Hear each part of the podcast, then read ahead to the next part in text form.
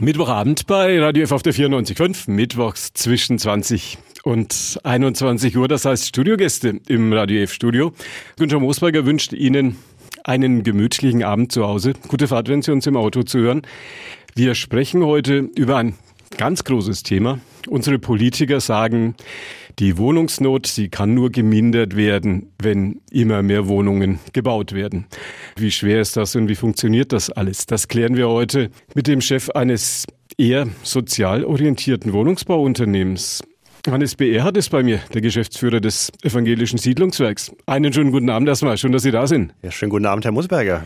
Über den Club werden wir gleich noch ein bisschen sprechen. Ich Gerne, weiß, ja. dass Fußball eine Ihrer großen Leidenschaften ist. Allerdings das ganz große Thema und da sprechen wir heute Abend drüber, ist das Wohnen und vor allem, wo kommen die vielen, vielen Wohnungen, die in der Großstadt fehlen, wo kommen die her? Und wenn ein Unternehmen wie das Evangelische Siedlungswerk und manche andere, die ein bisschen sozialer engagiert sind, wenn sie diese Wohnungen auf den Weg bringen, wie funktioniert das alles?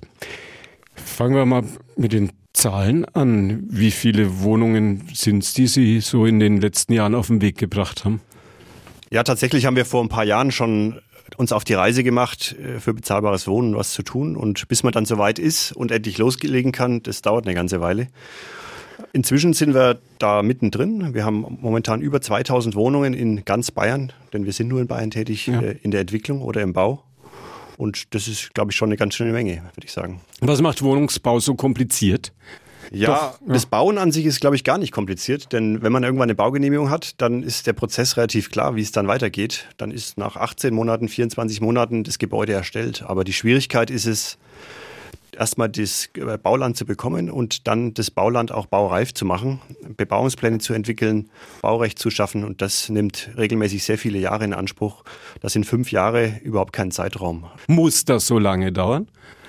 Ja, warum es so lange dauert, das hat vielfältige Faktoren. Ich meine, äh, die Auflagen sind inzwischen hoch. Es ist ja nicht mehr so, dass man auf einer grünen Wiese die schon Bauland hat, äh, Häuser errichtet und es einen Bebauungsplan in der Regel gibt, sondern die Städte sind dicht bebaut, dicht besiedelt.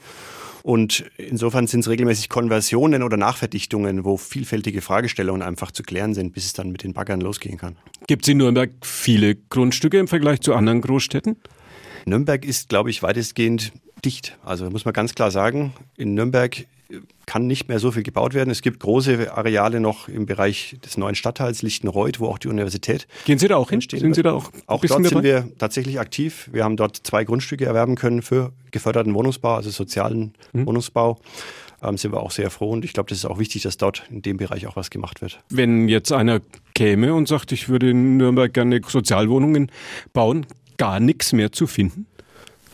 Tatsächlich ist es schwer. Und selbst die Stadt Nürnberg hat auch keine großen Grundstücksreserven, die sie jetzt anbieten könnte und mit sogenannten Konzeptvergaben quasi an sozial orientierte mhm. Bauträger vergeben könnte. Also es wird schon langsam eng hier. Heißt das, dass man immer weiter raus muss? Oder ja. immer mehr in die Höhe? Ja, immer mehr in die Höhe. Das ist natürlich genauso ein Thema wie die Frage immer weiter raus. Also mhm. es gibt ja da, wo äh, Überlegungen waren, Ackerland oder Grünflächen in Bauland umzuentwickeln, gibt es regelmäßig natürlich auch Proteste dagegen, was ich auch nachvollziehen kann. Mhm. Auf der anderen Seite möchte auch keiner ein Hochhaus neben sich stehen haben. Mhm. Auch da gibt es Diskussionen. Man muss ja nur nach Nürnberg-Langwasser gucken. Und äh, die Ansiedlungen da aus der Zeit werden ja auch durchaus kritisch von den Leuten gesehen. Also vielleicht muss man einfach akzeptieren, dass eine Stadt irgendwann auch zu Ende gebaut ist. Der Fürther Oberbürgermeister Thomas Jung hat mal gesagt, er glaubt, dass das Wachstum von Fürth am Ende ist. Sehen Sie auch so? Also Fürth ist definitiv nah am Ende angekommen. Es gibt noch zwei, drei größere Flächen. Eine davon ist eine Fläche, die wir auch mitentwickeln, das sogenannte Morgenfeld. Wo ist das? In, in Dambach in Fürth. Mhm. Genau, da entwickeln wir gerade einen Bebauungsplan. Aber ansonsten ist Fürth wirklich langsam dicht. Und Erlangen auch. Und Erlangen schon seit langem, ja. Heißt das für die Menschen, die jetzt hier im Ballungsraum leben, sie können glücklich sein, dass sie ein Dach über dem Kopf haben und erstmal hier sein können und dass alle anderen dann künftig darauf warten müssen, bis was frei wird? Das deckt sich ja nicht unbedingt mit den großen Reden der Politiker, die sagen, damit das damit die Wohnungsnot gelöst ist, müssen einfach Wohnungen gebaut werden, wenn kein Platz mehr da ist. Ja, ich meine, Sonntagsreden sind immer schnell geschwungen, ne? ja. das wissen wir alle. Ja. Und die 400.000 Wohnungen pro Jahr, die die Bundesregierung in ihrem Koalitionsvertrag mhm. ausgegeben hat, das ist schon eine, eine große Hausnummer. Also äh, wird, wird, wird eine schwierige Herausforderung. Und wo das genau passieren soll, ist mir auch nicht ganz klar, ehrlich gesagt. Ist das eine das Grundstück? Kann man jetzt gelernt, dass das mit Grundstücken gar nicht mehr so weit her ist. Das andere sind die Handwerkerkosten. Haben Sie genügend Handwerker und Maurer und was man alles braucht, um so eine Immobilie zu bauen? Ich glaube, genug Handwerker hat nie jemand. Also äh, das Handwerk äh, kann man jedem nur dringend raten, dass er da seine Zukunft wählt von den jungen Menschen. Das hat wirklich mittelfristig große Probleme, das Handwerk. Trotzdem haben wir natürlich bewährte Partnerschaften mit äh, Firmen, die seit vielen, vielen Jahren für uns tätig sind und die vielleicht auch nicht so opportunistisch unterwegs sind und jetzt mhm. sagen, wir nehmen den höchsten Preis, damit wir jetzt möglichst viel verdienen, sondern die auch dran denken, dass es immer wieder auch andere Phasen in der Wirtschaft mhm. gegeben hat, auch im Wohnungsbau und sich dann äh, daran erinnern, dass es uns gibt und gab und auch in Zukunft geben wird. Ihr Unternehmen, das Evangelische Siedlungswerk, hat ein gutes Image. Kann man das so sagen? Ja, na gut, jetzt müssen Sie ja Ja sagen. Sie sind ja der Chef. Ja, natürlich hat das ESW ein hervorragendes Image. Nein, ich glaube, das, was wir tun, ist zu Recht gut angesehen. Denn mhm. es ist ja wirklich schön, wenn man sich verdient macht für was Soziales und das in einem Unternehmen, das trotzdem ordentlich wirtschaftet. Also dieses Gleichgewicht, dieses Spannungsfeld äh, in diesen äh, beiden Themen sozusagen herzubekommen, das zeichnet uns aus und das äh, macht uns auch stolz, dass wir das schaffen, über viele Jahrzehnte jetzt schon. Und insofern haben wir auch zu Recht, denke ich, ein gutes Image. Müssen wir noch über zwei schwierige Dinge reden. Das eine ist das Geld, für jeden immer schwierig. Steigende Zinsen, Inflation am Horizont. Was heißt das für das Wohnen? Was heißt das für das Bauen in der Großstadt, in Nürnberg, in Fürth, in Erlangen? Also das Thema gestiegene Baukosten wird sicherlich ein Riesenproblem werden und die Inflation insgesamt. Wir sehen ja jetzt, dass im Februar die Inflation bei 5,1 Prozent lag. Die EZB hat die Prognose fürs Jahr von 3,2 auf 5,1 Prozent korrigiert. Ähm, die geopolitische Lage macht sicherlich auch nicht einfacher äh, und die gestiegenen Energiepreise, die spüren wir alle schon, mhm. egal wo, wo wir unterwegs sind, ob es beim Heizen oder beim Tanken ist. Also insofern tut sich da was und man kann sagen, dass allein im letzten Monat die Bauzinsen also die Zinsen, die auch der kleine Häuslebauer am Ende des Tages zahlt, von einem auf 1,6 Prozent gestiegen sind im zehnjährigen Bereich. Das ist schon happig und da wird man sehen, ob dann überhaupt das alles noch hält, dieses ganze Konstrukt. Heißt das für Unternehmen, die darauf setzen, nicht jetzt sozialen Wohnungsbau zu betreiben, wie Ihr Unternehmen das tut, oder auch einfach Mieträume zu schaffen, so wie Sie das tun, sondern die damit spekulieren, dass man für ich sage mal salopp, ein Schweinegeld kleine Wohnungen verkaufen kann, dass das schwieriger werden wird? Davon gehe ich fest aus, dass es schwieriger wird. Auf der einen Seite ist quasi der Grundstückseinkauf regelmäßig immer teurer. Die Bodenpreise kennen da nur eine Richtung. Dann die gestiegenen Baukosten. Und wenn ich höre, dass beispielsweise in Nürnberg-Lichtenreuth äh, Eigentumswohnungen zu Preisen von 8.500 Euro den Quadratmeter verkauft werden sollen von Bauträgern, die jetzt nicht sozial unterwegs sind wie mhm. wir, frage ich mich, wer das bezahlen soll. Also von einer Rentierlichkeit der Investition kann da nicht mehr gesprochen werden. Wer kauft eigentlich, wissen Sie das? Können Sie das sagen? Die Wohnungen, die in diesem riesigen Turm schräg gegenüber von der Nürnberger Versicherung entstehen, da hat man ja erstmal den Eindruck, ist ein tolles Projekt. Mensch, hier entstehen Wohnungen, hier werden Menschen Wohnungen finden. Kann man da einziehen? Also Otto Normalverbraucher kann da nicht einziehen. Das ist ganz klar. Der wohnt dann hoffentlich bei uns. Äh, jemand, der genug Eigenkapital hat, der das vielleicht äh, aus der Portokasse bezahlt, der kann da mit Sicherheit gut wohnen. Und es sind ja scheinbar auch genug Käufer gefunden worden, was man so hört. Und insofern. Ähm, sind die Wohnungen weg? Geht, kauft das jemand? Mutmaßlich ja. Also das, was man so hört, ist das tatsächlich verkauft worden. Hat diese neue Weltordnung, die ja sehr überraschend und sehr plötzlich vor vier Wochen mehr oder weniger über Nacht über uns gekommen ist, das Comeback des Kalten Krieges sozusagen. Hat diese neue Weltordnung auch Ihre Branche, hat die auch das Bauen und das Wohnen in Nürnberg auf den Kopf gestellt? Also auf den Kopf gestellt hat es mit Sicherheit noch nicht, noch ähm, nicht. Aber es beschäftigt uns natürlich alle sehr. Wir sind ja am Hans-Sachs-Platz äh, zu Hause mit unserem Büro und kriegen natürlich täglich hautnah mit, wie im Heiliggeistspital Menschen, geflüchtete Menschen ankommen und äh, Hilfe brauchen und versuchen natürlich da zu helfen, wo es geht. Aber es ist natürlich so, dass der Wohnungsmarkt vorher schon sehr dicht war und jetzt wird er nochmal dichter. Schon eine Herausforderung. Was macht die Situation im sozialen Wohnungsbau vor diesem Hintergrund schwierig? Dass halt noch mehr Wohnungen gebraucht werden, die bezahlbar sind. Wo sollen die herkommen? Das wird in Nürnberg definitiv schwierig. Also muss man sich vielleicht dann trotzdem mal Gedanken machen, ob auch andere Standorte verstärkt in Frage kommen. Ich meine, wir haben das mal äh, in dem ich weiß nicht, wer es gesagt hatte, er hat gesagt, es gibt ein, jeder hat ein Recht zu wohnen, jeder hat ein Recht bezahlbar zu wohnen, aber es gibt kein Recht auf bezahlbar Wohnen in allen Stegen in Nürnberg. Also mhm. vielleicht muss man da einfach offener sein. Das evangelische Siedlungswerk ist einer der großen Vermieter in Bayern. Wie viele wie viel Wohnungen haben Sie so zu vermieten? Also in unserem Eigenbestand und dem Bestand, den wir für die Kirche verwalten, haben wir mhm. rund 8000 Wohnungen, die wir zur Vermietung bringen. Und davon ist ein großer Teil äh, auch gefördert. Ähm, also Sozialwohnungsbereich. Insgesamt achten wir immer darauf, dass die Mieten halt in einem bezahlbaren Rahmen einfach bleiben. 8000 sind da, aber alle, alle voll wahrscheinlich. Also die Fluktuation in den Wohnungen ist tatsächlich in den letzten Jahren enorm runtergegangen. Wir mhm. hatten früher eine Fluktuation so von 10 Prozent im Jahr von mhm. unserem Bestand, was auch als gesund gilt, denn Wohnungen müssen ja immer wieder mal renoviert werden ja. Und entsprechend angepasst werden. Inzwischen ist die Wechselrate ist mhm. Richtung 7 Prozent ungefähr gegangen, also deutlich runter. Es wird also nicht weniger frei. Die Leute sind froh, wenn sie ein Dach über dem Kopf haben mhm. und leben dann vielleicht manchmal auch damit, dass die Wohnung nicht ganz ideal zu ihren Bedürfnissen passt. Hauptsache, man hat ein Dach über dem Kopf.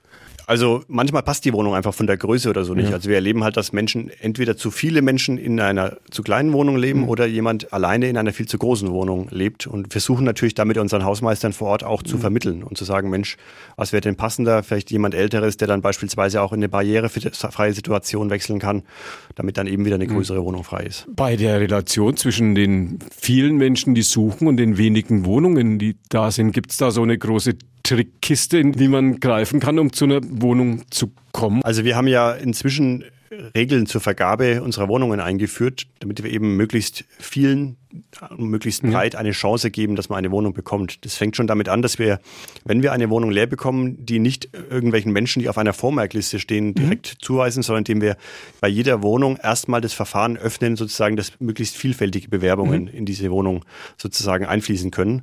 Und dann haben wir einen Kriterienkatalog, nach dem wir quasi die Vergabe der Wohnungen machen.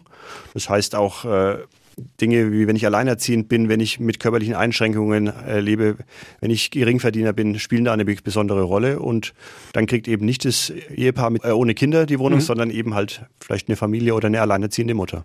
Imo Mio heißt, glaube ich, das äh, Prinzip. Wie funktioniert das? Ja, grundsätzlich geht es darum, einfach den Prozess digital abzubilden. Und deswegen haben wir uns auch für die Einführung dieser Plattform entschieden, sodass jeder auch erstmal die, die gleichen Aufgaben hat, wenn er sich um eine Wohnung bewirbt, also sich dort einträgt, seine Dinge hinterlegt und äh, dann äh, kommt er letztendlich auf die freien Wohnungen. Ja? Das heißt, er kann auch, wenn er gewisse Angaben gemacht hat, dann auch aus den Wohnungen, die da sind, wählen und sich darauf bewerben. Also haben eigentlich alle auch die gleichen Chancen. Und wenn jemand sich nicht mit dem iPad auskennt, dann kommt er zu uns in die Geschäftsstelle. Da haben wir am Eingang ganz nette Damen, die sich darum kümmern, dass die Dinge auch einfach im Computer eingegeben werden können, wenn es jemand eben nicht so, so kann ganz neues Prinzip, das Sie da gehen. Ja, wir haben uns viel Gedanken gemacht über das Arbeiten von morgen und wie wir die äh, Mitarbeitenden begeistern können äh, und wie wir auch neue Mitarbeiter gewinnen können für unser Unternehmen und haben tatsächlich äh, keine festen Arbeitsplätze mehr. Sogar nicht mal der Chef. Also wir suchen uns unseren Arbeitsplatz, der für die Situation, die wir gerade haben, passt. Ob ich konzentriert arbeiten will, ob ich Coworking machen will ob ich äh, telefonieren möchte. Also für jede Situation finde ich das Passende und muss sagen, bisher bestätigt uns diese Richtung völlig, auch wenn sie erstmal ungewöhnlich äh, klingt, wenn man dann ja, abends seine Sachen in den Spind packt und äh, dann nach Hause geht. Wenn man so ein Chef ist wie Sie, hat man doch normalerweise auch ein Vorzimmer. Tatsächlich ist es ja dank moderner Kommunikationsmethoden, wir nutzen hier beispielsweise Teams, ja, äh, ja, ganz einfach, sich überall da zu erwischen und zu erreichen. Das klappt ganz hervorragend, auch wenn jemand quasi im Remote Work ist, also sprich dann auch von zu Hause oder von unterwegs arbeitet, kommen wir da ganz schnell zusammen, muss ich echt sagen. Sagt der Chef des evangelischen Siedlungswerkes, einer der beiden Geschäftsführer. Hannes BR hat heute Abend bei mir im Radio F-Studio. Wofür steht das B? Ist das, das B steht Mittel, für, Mittel Initial, sagen die. Ja, die das steht für, für, Bernhard. Aber witzigerweise, wenn ich ähm, in meine Bücher aus meiner Kindheit gucke, also sprich Bücher, wo ich das Lesen angefangen habe mit mhm. sechs oder sieben Jahren, da steht auch schon Hannes B. R. drin und da war Johannes B. Kerner noch nicht bekannt. Also tatsächlich war ich dann wahrscheinlich der Erfinder des B. Sie sind auch nicht, sind Hannes, glaube ich, nicht Johannes, sondern genau, nur. Hannes. Ist das der Name, der auch im. Ist mein Taufname, genau. Sie sind Nürnberger. Ich bin gebürtiger Nürnberger und Nürnberger aus Überzeugung. Sie sind ein Nürnberger, der in Österreich studiert hat. War das in Linz, glaube ich? In Krems. In Krems. Was hat Sie nach Krems verschlagen. Das klingt nach toller Weingegend. Genau, also von der, vom Wein habe ich jetzt nicht so viel gehabt in der Zeit, wenngleich die Wachau natürlich schon eine schon schöne Gegend ist. Ähm, tatsächlich habe ich ja zunächst eine Ausbildung als Kaufmann in der Grundstücks- und Wohnungswirtschaft äh, gemacht, mhm. was damals der Beruf noch war, bevor es dann Immobilienkaufmann hieß. Mhm. Und bin dann eigentlich dort hängen geblieben. Also mir hat dann dieses Arbeiten so viel Freude gemacht und ich habe schnell Verantwortung übernommen, auch in dem damaligen Unternehmen. Das war die Eisenbahn-Wohnungsbaugesellschaft, auch ein sehr, sehr solides Unternehmen. Mhm. Ja, und wenn man dann mal arbeitet und merkt, es macht einem Spaß und man möchte trotzdem noch studieren, dann macht man das halt im Fernstudium oder berufsbegleitend. Und deswegen, zu der Zeit gab es noch nicht so viele Angebote. Da war tatsächlich der ja. Real Estate-Bereich äh, ja. noch nicht so ausgebaut und deswegen habe ich mich dann für das Angebot aus Krems entschieden. Was macht für Sie die Faszination dieser Branche aus? Am Ende steht ja immer was Sichtbares, wenn man was baut. Also ja, anders als beim Radio. Das ist was Hörbares. Das bleibt ja auch irgendwie. Ne? Und das Internet vergisst ja nicht, sagt man so schön. Ja, das stimmt auch wieder. Ähm, aber es steht was Sichtbares, das durch Menschen mit Leben gefüllt wird. Und das, das macht mich glücklich, wenn ich das sehe. Und ich bin stolz drauf und auch zufrieden, wenn man das geschafft hat. Ähm, denn erst mit den Menschen wird natürlich aus dem Haus ein Zuhause. Ja? Mhm. Und ähm, das macht mir viel Freude, wirklich. Internet vergisst nichts, haben Sie gerade gesagt. Sie haben, findet man natürlich im Internet, um einen Aufsichtsratsjob beim 1. FC Nürnberg sich beworben. Ihre Leidenschaft für den Club ist groß? Ja, ich bin gebürtiger Nürnberger, der Vater überzeugter Klubberer. Insofern war mir das natürlich in die Wiege gelegt, dass mhm. ich jetzt hier keinen anderen Weg nehmen kann. Und den Weg äh, pflege ich auch vor Leidenschaft. Also ich äh, bin Feuer und Flamme für den Club und verfolge das natürlich intensiv, was da alles so passiert. Alle Höhen und alle Tiefen. Was muss man machen, um Aufsichtsratsmitglied beim ersten FC Nürnberg zu werden? Also ich glaube, nach Satzung muss ein mindestens eine Person vorschlagen. Können hätte ich schon mal eine Chance, okay. Also erstmal muss Mitglied sein. Man muss Mitglied Einer sein. Einer schlägt mich vor und, und Genau, also der Vorschlagende und der Vorgeschlagene müssen sozusagen ähm, beide Mitglied sein und dann geht's schon fast los. Und dann wird gewählt. Und da muss man aushalten bis morgens um 1.30 Uhr oder so. Ja, als ich jetzt kandidiert habe, fand die Wahl in der virtuellen Versammlung weit nach Mitternacht sta statt. Mhm. Also ich glaube, da waren viele entweder schon zu müde oder mhm. schon im Bett, ja. Ja. Und dann braucht man wie viele Stimmen? Ja, es waren dann, glaube ich, nur noch 1200 Wählende unterwegs von ursprünglich mal 5000. Also ja. ja. Überlegen Sie, ob Sie das nochmal machen sollen. Ich denke, Ihre Erfahrung, die Sie aus der Geschäftswelt mitbringen, würde ja so einem Verein wie dem 1. FC Nürnberg auch ganz gut anstehen. Also grundsätzlich, wenn man angetreten ist, hat man ja auch das aus einer Überzeugung heraus gemacht. Ja. Und ich hatte schon die Überzeugung, dass ich äh, meine Talente, meine Dinge, die ich verkörpere, gewinnbringend für den FCN einbringen kann. Ähm, insofern bin ich der Sache gegenüber offen es muss natürlich immer reinpassen, auch von ja. der Gesamtkonstellation. Das heißt, Sie würden unter Umständen schon nochmal wieder versuchen. Also wenn mich wieder jemand anspricht, ja, ich, dann würde ich vielleicht es nochmal versuchen. Aber es müsste tatsächlich wirklich in meine private Konstellation auch passen, denn ja. Das ist schon das Wichtige, dass auch, es zeitlich einfach mhm. auch zu schaffen ist. Wie ist denn Ihre Philosophie vom Berufsfußball? Viele sagen ja, dieses 50 plus 1 ist nicht unbedingt die Ultima Ratio. Ja, es gibt sicherlich viele schlechte Beispiele, ähm, die deutlich machen, was alles passieren kann, wenn ein Verein sich von Investoren abhängig macht. Mhm. Insofern muss man da natürlich schon vorsichtig sein. Aber es gibt auch Beispiele, wo es äh, funktionieren kann. Ein solches Modell müsste man halt beim Club äh, entwickeln, wenn man einen Investor an Bord nehmen möchte. Aber gut, man, vielleicht ist es manchmal auch eine Option, die Situation einfach so anzunehmen, wie sie ist. Ähm, und ich finde es jetzt wirklich keine Schande, ein ambitionierter Zweitligist mit der Strahlkraft mhm. eines ehemaligen Rekordmeisters zu mhm. sein. Also mhm. finde ich jetzt ganz gut und ich denke, äh, darauf kann man auch aufbauen. Spannend wäre es schon, so im Aufsichtsrat zu sitzen. Ich gestalte gerne mit, packe mit an. Also wenn man mich ruft, dann bin ich da sicherlich bereit dazu. Die Frage ist, wenn jetzt die Oligarchen alle nicht mehr kommen und wenn das ganze russische Geld nicht mehr kommt und so, wird das den Profifußball auch auf den Kopf stellen? Ist schwer zu sagen. Manchmal wäre es wünschenswert. Ne? Solche Dinge können ja auch eine reinigende Wirkung haben. Ja. Und äh, die Kommerzialisierung ist schon ein Thema, dem man hm. durchaus kritisch gegenüberstehen darf. Ja. Sie haben auch einen Blick auf die andere Seite geworfen. Beim Eishockey habe ich gesehen, Bandenwerbung vom evangelischen Siedlungswerk, Familienblock, all die Dinge. Ja, doch. Ich glaube, äh, wenn man in der Stadt aktiv ist, unterwegs ist, wie das hm. evangelische Siedlungswerk, dann kann man auch was zurückgeben oder sollte man was zurückgeben. Dazu gehört natürlich die Förderung von Sport, aber auch Kultur und mhm. Kirche. Also wir haben da vielfältige Dinge, die wir unterstützen, weil wir einfach glauben, dass das mhm. wichtig ist. Sie selber treiben auch gut Sport? Natürlich. Ähm, Fußball geht nicht mehr ganz so gut wie früher. Ja. Tatsächlich konzentriere ich mich jetzt auf Laufen und Functional Fitness. Mhm. Ein ähm, bisschen in Form bleiben, das ist immer wichtig dass man sich noch gerne im Spiegel anschaut. Was war Ihre Position beim Fußball? Sagt man immer, also jetzt sagen Sie nicht Torhüter und links außen. Also ich war beinharter Verteidiger. ah ja. Geradeaus und äh, der Ball muss nach vorne. Letzte Frage an den Chef des evangelischen Siedlungswerks. Wir haben heute gesprochen über Wohnen, über die Schwierigkeiten, diesen viel zitierten Wohnraum in den Ballungsräumen zu schaffen und über all das, was damit zusammenhängt. Wir haben ein bisschen über Fußball gesprochen. Eine Frage ist noch offen. Wie wohnt man, wenn man ein ganzes Berufsleben mit nichts anderem wie mit Wohnungen zu tun hat? Das ist eine gute Frage. Danke. Äh, mit der habe ich fast gerechnet, ja, muss ich ja. ehrlich sagen. Ich bin Nordstadtkind, also ich bin tatsächlich auch in Nürnberg geboren und aufgewachsen. Das heißt, ich war eigentlich fast auch immer in der Nordstadt, bis auf mal fünf Jahre, da habe ich in der Südstadt gewohnt. Mhm. Und dort wohne ich jetzt auch. Ähm, ich finde es eine super schöne Ecke da, äh, ganze Johannes, da ist die Gastronomie gut, da ist man fast überall zu Fuß mhm. gut unterwegs oder mit dem Fahrrad und muss nicht immer ins Auto steigen. Und das ESW ist ja auch in 20 mhm. Minuten schnell erreichbar. Also Eher in der Johannis-Ecke der Nordstadt. Genau. In einer großen Dachterrassenwohnung, Penthouse mit Blick über das Pignitztal. Wenn da was frei ist, dürften Sie das auch sagen.